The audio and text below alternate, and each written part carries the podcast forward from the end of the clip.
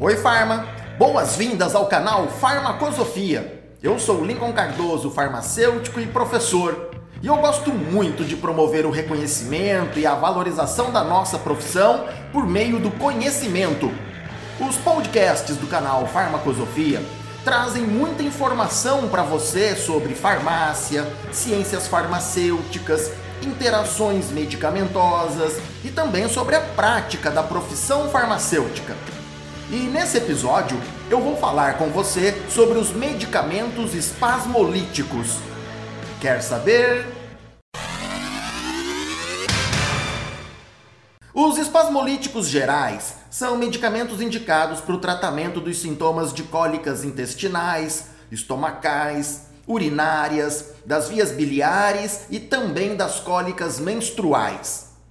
Também conhecidos como antiespasmódicos, esses medicamentos reduzem o tônus e a motilidade dos sistemas gastrointestinal e geniturinário.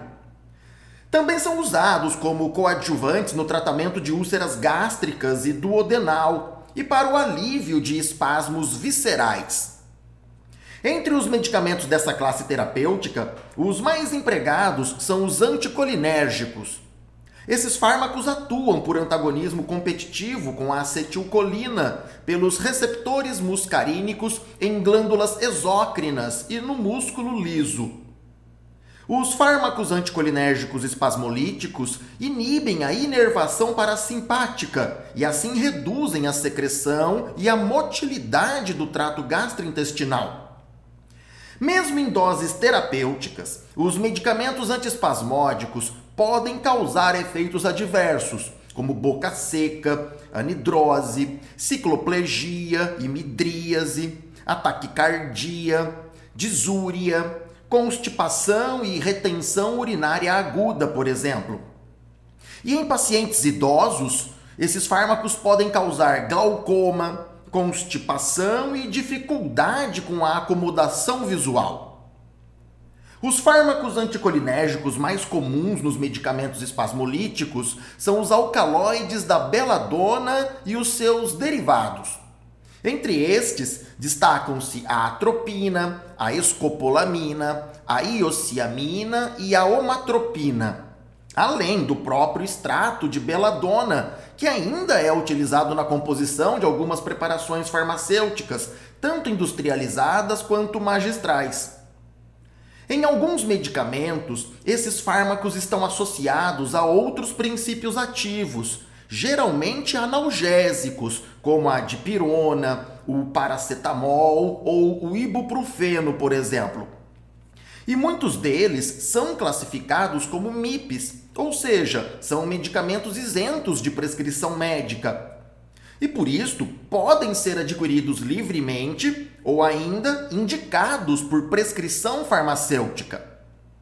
Uma das especialidades farmacêuticas mais conhecidas no mercado é o Buscopan composto, que antes era apresentada nas formas de solução oral em gotas e de comprimidos. Entretanto, em 2018, o laboratório Behringer, que é fabricante desse produto, informou a descontinuação definitiva da forma em solução oral em gotas, alegando problemas de estabilidade do medicamento. Mas a forma em comprimidos do Buscopan composto continua disponível, contendo a associação medicamentosa entre butilbrometo de escopolamina e dipirona. E também segue disponível a apresentação Buscopan, contendo apenas o butilbrometo de escopolamina como princípio ativo, nas formas de solução oral em gotas e também de comprimidos. E você, farma, deve prestar atenção às possíveis interações medicamentosas envolvendo os medicamentos espasmolíticos. A atropina e a escopolamina, por exemplo, podem elevar o pH gástrico e assim diminuir a absorção de alguns fármacos que dependem do pH ácido para serem solubilizados, como é o caso do cetoconazol. Esses medicamentos antiespasmódicos também podem antagonizar os efeitos da metoclopramida sobre a motilidade gastrointestinal. E alguns fármacos inibidores da enzima monoamino oxidase podem intensificar os efeitos antimuscarínicos dos fármacos espasmolíticos anticolinérgicos.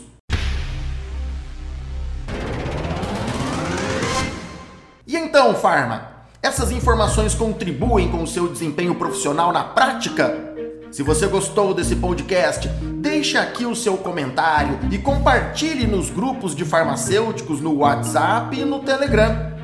Muito obrigado por você fazer parte desta grande comunidade de conhecimentos farmacêuticos. Vem muito mais informação para você nos próximos episódios de podcast aqui no canal Farmacosofia. Quer saber?